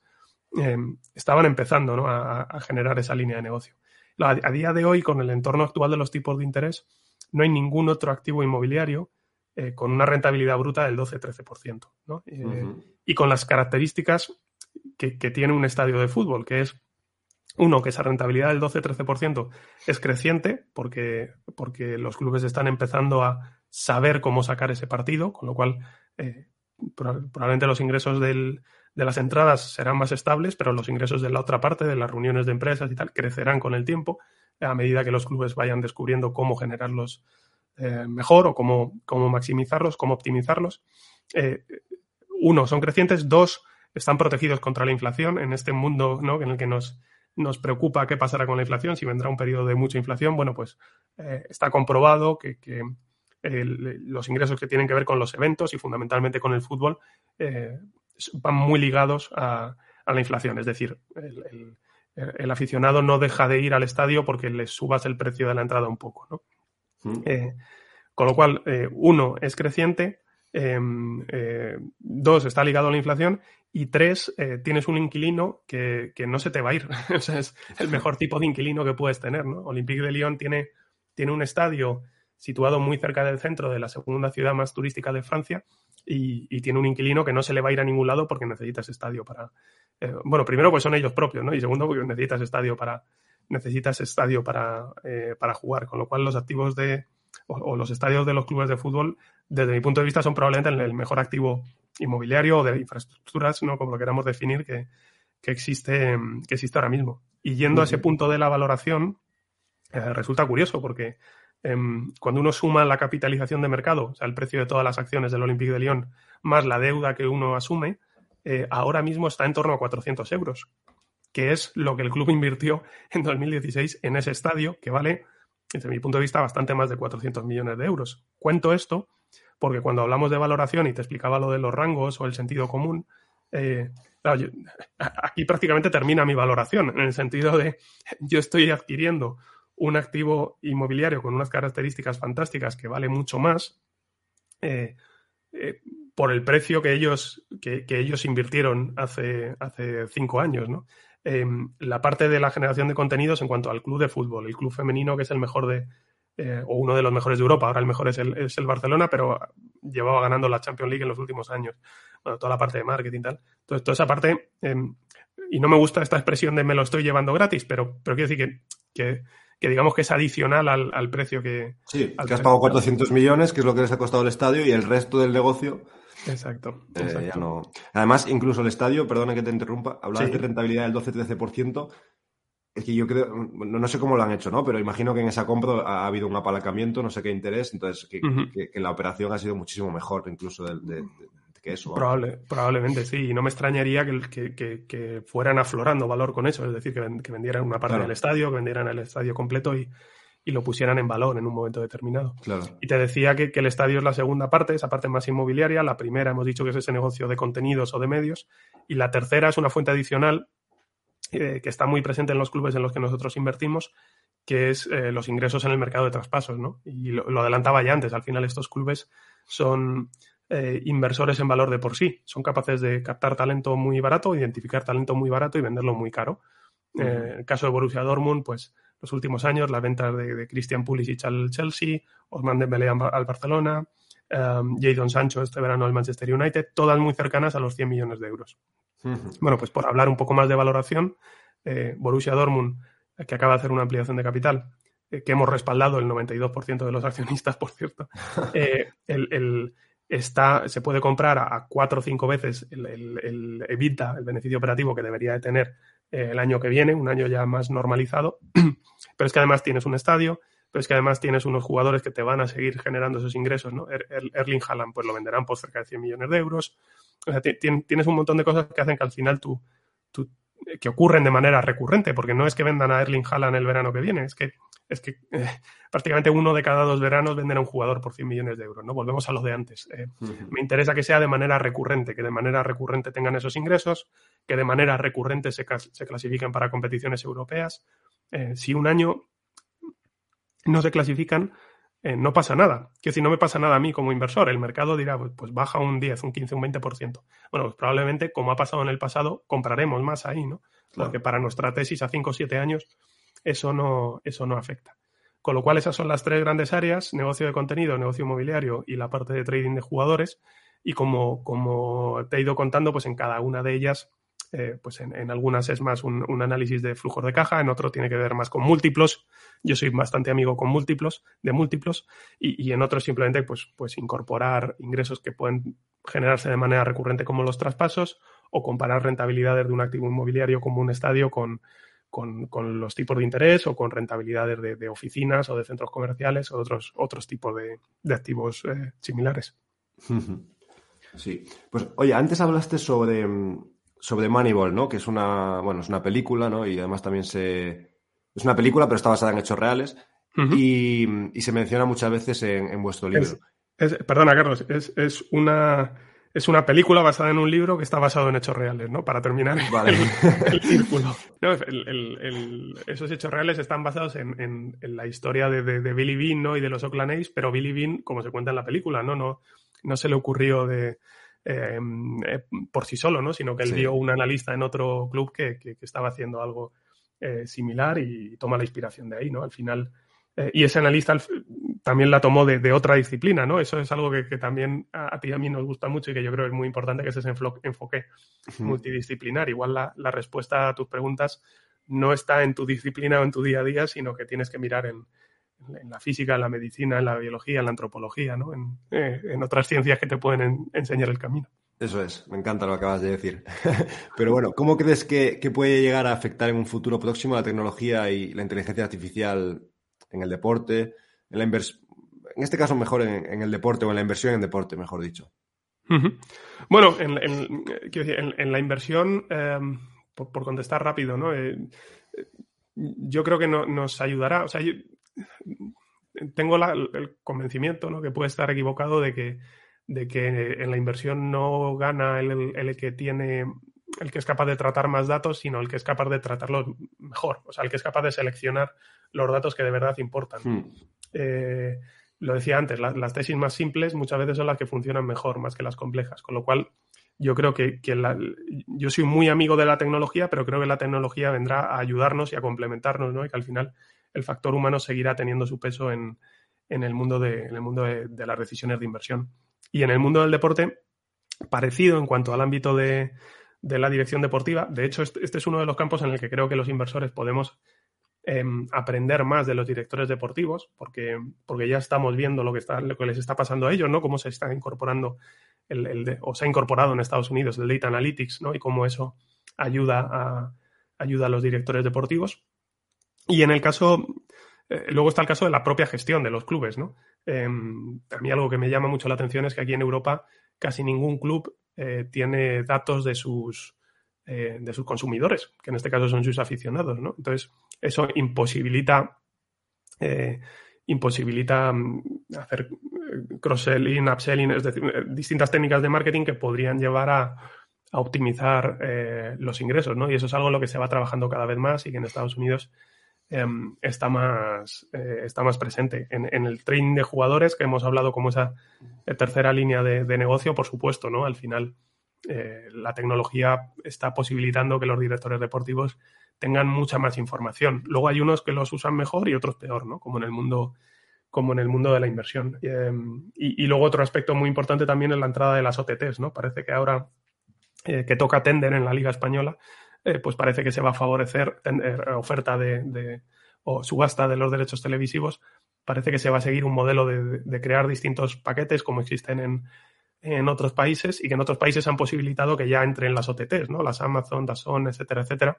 Y aquí parece que va, que va a acabar pasando lo mismo. Bueno, pues las entradas de las OTTs probablemente lleve a que, eh, a que se conozca todavía mejor más al aficionado a través de la tecnología y que eso pueda llevar a dos cosas. Por un lado, a los clubes a optimizar sus ingresos, pero por otro lado también a los aficionados a estar mejor atendidos, ¿no? Ya, em, digamos que se les ofrezca una, una, experiencia, ¿no? Esto que ahora está tan de moda del fan experience, pues, pues, mejor, ¿no? Con lo cual eh, ganarán los clubes, pues tendrán más ingresos y ganarán los aficionados porque probablemente su, su experiencia sea más satisfactoria eh, y aquí habrá que cuidar especialmente al aficionado joven, ¿no? que parece que, se desengancha un poco más de los hábitos tradicionales de, consumo del deporte y quizás estas tecnologías puedan ayudar a, pues lo que decía antes, ¿no? a mejorar su experiencia como consumidor.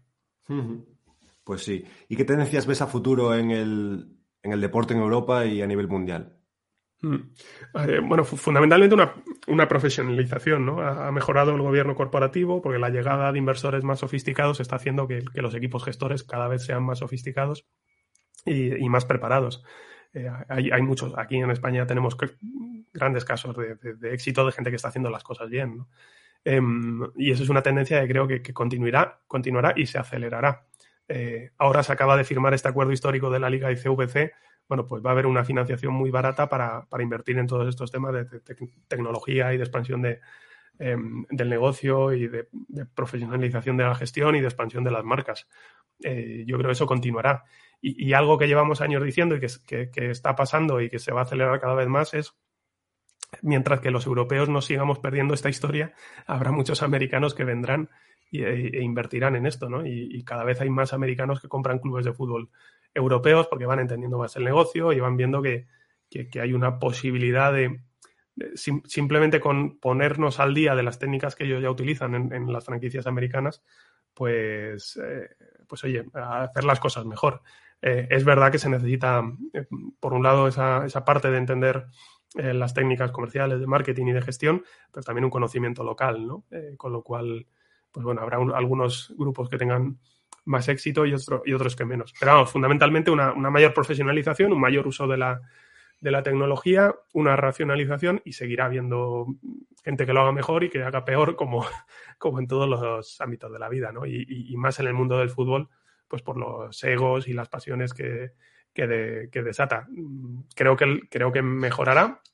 Cada vez veo más también startups de tecnología o de, o de salud o de, para la recuperación de las lesiones o para eh, que tengan mejor alimentación los jugadores y todo eso, pues eso contribuirá a que el, a que el espectáculo sea mejor probablemente y, seguirá abriendo también eh, escándalos e historias de, mala gestión financiera que seguirán ocupando las portadas, ¿no? Eso, eso creo que mientras el hombre sea siga, siga siendo hombre, pues, eh, pues continuará pasando.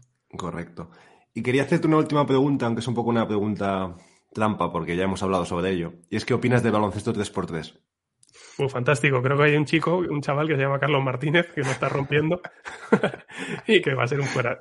No, a ver, pues, pues volvemos a lo de antes. Creo que hay determinados deportes que se están adaptando mucho más a las nuevas necesidades del consumidor y probablemente el baloncesto 3x3 eh, sea uno de ellos. Eh, tenéis que sacar el equipo a bolsa y que así nos podamos beneficiar más los, los, inversores, de, ah. los inversores de la bolsa. Algo pero, si no, no pasa nada. pero, pero totalmente, o sea, creo que es un, creo que es un deporte que, que, conozco eh, sobre todo porque, porque tengo esta amistad contigo y, eso me lleva a, seguirlo, a seguirlo más y, y, me ha hecho descubrir un, pues un nicho en el que hay un crecimiento rápido y un deporte que está sabiendo adaptarse bien a esas nuevas eh, necesidades del, consumidor, porque, porque es joven, porque es urbano, porque es más rápido, eh, porque facilita el uso de tecnología, porque las propias retransmisiones están yendo ya directamente a través de las OTTs. Entonces, eh, no, sé en la parte deportiva, que, también estáis teniendo unos resultados fantásticos, pero, pero en la parte comercial y de crecimiento del, eh, del deporte creo que tiene, que tiene mucho potencial. Y oye, si encima seguís vosotros desde el O'Neill 3x3 y desde la selección española ganando torneos, pues, pues oye, eh, ya será mucho mejor. Y si estáis en París, pues, pues ya ni te cuento, Carlos.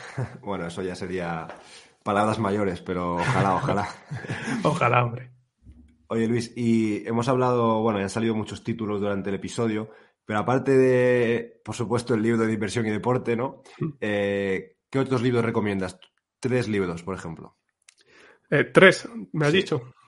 Vale, pues eh, voy a empezar recomendando uno de, un, de otro amiguete, ¿no? Que quedan todos entre, entre amiguetes, pero creo que es muy bueno, que es, que es el, cerebro del inversor de Pedro Bermejo, en el cual eh, tuve la suerte de, colaborar también en la segunda edición, pero que es un libro que es absolutamente mérito de, Pedro y que yo espero no haber estropeado mucho, que, que, cuenta precisamente eso, ¿no? Cómo funciona desde un punto de vista médico, porque Pedro es neurólogo, eh, y neurocientífico cómo desde un punto de vista médico y científico funciona nuestro cerebro y por qué es un arma tan potente pero a la vez tan peligrosa a la hora de, invertir. Entonces, el cerebro del inversor sería uno sin lugar a dudas.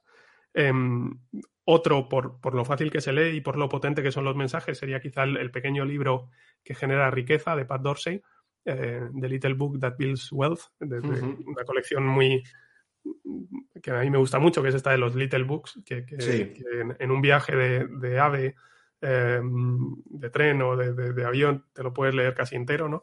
Y, em, este lo tradujo, creo, al español Pablo Martínez Bernal, ¿puede ser? Sí, sí, sí, exacto. Pablo, Pablo que, también es eh, conocido amigo y profesor del programa que tenemos en, en ICADE, pues hmm. él, lo, tradujo y creo que es un libro fundamental, ¿no? Que, explica eh, las principales fuentes de, ventaja competitiva y de protección frente a la competencia que tienen eh, que pueden tener las empresas. Que una de las cosas que yo más me he encontrado en, la carrera y también ahora con los alumnos del, programa ejecutivo en inversión en valor y, finanzas del comportamiento en ICADE es que, la gente le llama ventaja competitiva a todo. Entonces, no, esto es una ventaja competitiva. No, no, esto no, no, es una ventaja competitiva. ¿no? Hay que leer el libro de Pat Dorsey para entender qué es lo que de verdad supone una ventaja competitiva, un foso defensivo, ¿no? Y, puede mantener alejada la competencia en un sector de actividad económica durante, durante bastante tiempo. Em, y el tercero, pues, pues iba a decir otro de esa colección de The Little Book, eh, que es el de The Little Book of Behavioral Finance de James Montier. Eh, pero bueno, como, como, he hablado del cerebro del inversor, eh, que, que, tiene esa parte de, eh, de Behavioral Economics y de Behavioral Finance, pues por hablar de uno que tiene que ver más con el, con el deporte, yo quizá me quedaría con el, eh, modelo EIBAR, que es un, libro muy difícil de encontrar, creo que está en formato electrónico todavía, y que yo lo descubrí a través de, Adrián Godas. Eh, y, está escrito por Alex Aranzábal, el antiguo director general del, del EIBAR, una persona que venía de la, de la, empresa privada y de hecho de la empresa, bueno, primero era una empresa familiar y luego estuvo también en empresas públicas. Em, y cuenta cómo, dio la vuelta a la gestión de, de Leibar. Y ahora, hoy que hemos estado hablando tanto de gestión empresarial aplicada al mundo del deporte, para mí es de los libros más interesantes que, existen. Insisto, un poquito difícil de encontrar, pero creo que en formato electrónico, pues para el que tenga Kindle o algún otro mm, libro electrónico, lo puede, lo puede encontrar. Eh, el modelo IBAR de Alex Aranzábal. Pues este me lo apunto, a ver si, si puedo encontrarlo, pero pero bueno, si no, contactaré con Adrián a ver, a ver cómo, lo, cómo lo ha hecho él. Así que muy bien. Oye, pues si quieres, podemos ir dejándolo aquí, pero antes de despedirnos, te dejo un espacio para que digas lo que quieras o hagas publicidad de calidad sobre lo que quieras. Así que es tu momento. Ah, pues fantástico, te agradezco, te agradezco el espacio. No, eh, hacer publicidad primero sobre, sobre tu podcast, que, lo tiene que escuchar todo el mundo y que, y que está muy bien y que lo, hago también en el, en el mío y aprovecho para recomendar tanto el podcast de, de Value Investing FM de, Paco y Adrián, que es, que es fantástico como, como, el tuyo, que yo creo que son de los que la gente tiene que, que escuchar dando un poco de autopromoción, pues, pues oye, el, que le quiera echar un vistazo a, no solo a mi fondo en Mafre, ¿no? sino a, los otros fondos de compañeros que lo están haciendo muy bien, pues eh, acabamos de estrenar página web en, Mafre Asset Management, que creo que es mafream.com, eh, y ahí pueden tener, pueden tener más información. Eh, el fondo que gestiono yo es el Mafre AM Behavioral Fund, que es donde tenemos esa exposición al mundo del deporte. Em, y luego, pues bueno, el resto de cosas que estamos haciendo. Has hablado del, libro, hemos hablado del podcast de, la Bolsa de Deporte, en el que intentamos eh, acercar un poco más todos estos cambios a, los oyentes y, hablando con deportistas profesionales. Y em, esperamos tener la suerte de que estés tú por ahí también en, los próximos capítulos y me devuelvas la visita. Será un placer, ya lo sabes. No, no, sé si es más fácil estar a un lado o al otro, ser el entrevistador o el entrevistado. es más difícil ser el entrevistador, ¿eh? Yo creo que sí. Yo, ahora que me ha tocado esa parte también lo comparto contigo. Sin lugar a dudas. Pero, pero bueno, hemos tenido hemos tenido suerte, pues oye, de contar con, Fernando Sanemeterio, con, con, Ferran Martínez del mundo del baloncesto, con, con Denis Suárez, con Borja Iglesias, ah, con Oriol Romeu, con, con Quique de Lucas, con Mario Mola, con Julio García Mera, con Igor González de Galeano, con Jaime Nava, en fin, con, eh, con Lola Gallardo, con un elenco de deportistas que, que, oye, pues para, vamos, yo me lo he pasado me lo he pasado pipa haciendo el, como se dice, haciendo, haciendo esos podcasts y como el propio Víctor Horta, y cada semana vamos llevando nuevos invitados y, me lo paso muy bien. Y, si me permites ya la última cuña publicitaria, eh, pues por si alguien quiere indagar un poco más en estos conocimientos, eh, en ICADE Business School tenemos el programa ejecutivo en inversión en valor y finanzas del comportamiento, en el cual pues un, grupo de, de, apasionados de esta parte, de esta manera de entender la inversión y la vida, pues nos juntamos porque pensábamos que había un salto desde lo que leíamos en los libros a luego lo que de verdad necesitamos a la hora de, construir tesis de inversión. Eh, y, decidimos construir el programa que a nosotros nos hubiera gustado estudiar cuando empezábamos en la industria, eh, que, hemos tenido todos que ser autodidactas y, queríamos ponérselo un poco más fácil a los que vinieran por detrás. Entonces eh, lanzamos ese programa con la novedad que, que, vino un poco forzada por el tema de la pandemia de que ahora eh, es tanto presencial como online. Quiero decir, lo puede hacer también gente que esté fuera de Madrid. Incluso tenemos alumnos de fuera de España. Y, y, en ese sentido, pues, eh, pues oye, eh, si podemos acercar un poco estos conocimientos, son, son fundamentalmente ahí los profesores son gestores, hemos hablado de los de Oros, el equipo de Valentum, que son fantásticos, Rodrigo Utrera de BBVA, Pablo, que ha salido también en la conversación, el propio Pedro Bermejo, eh, la gente de Cobas Asset Management, en fin, no, me quiero, Magallanes Value Investor, no me quiero dejar a ninguno, pero, pero, pero están varios a los que merece la pena escuchar y lo recomiendo, además de porque lo estemos haciendo nosotros, porque, como decía antes, a, mí es, hemos diseñado el programa que a mí me hubiera gustado, que a mí me hubiera gustado hacer, con lo cual entiendo humildemente que, a la gente que está empezando creo que le puede, le puede ayudar y, esa es la intención con la que lo, lo hacemos. Pues genial. Pues nada, desde aquí animo yo también a todo el mundo a que, a que eche un vistazo a tanto al podcast como al libro, como al programa de formación de Luis, como también si, quieres invertir y, te ha gustado la filosofía de Luis o quieres estar eh, con una exposición al deporte en tu cartera, pues puedes mirar también, también su fondo. Así que nada, Luis, darte otra vez las gracias y hasta pronto. Pues muchísimas gracias, Carlos. Pues sí, hablaremos muy, muy pronto. Enhorabuena otra vez y, mucha suerte con todas las cosas que haces, que no sé cómo te da tiempo. Pero mucha suerte y que sigan todas yendo también. Muy bien, gracias, Luis. Un abrazo. Un abrazo fuerte.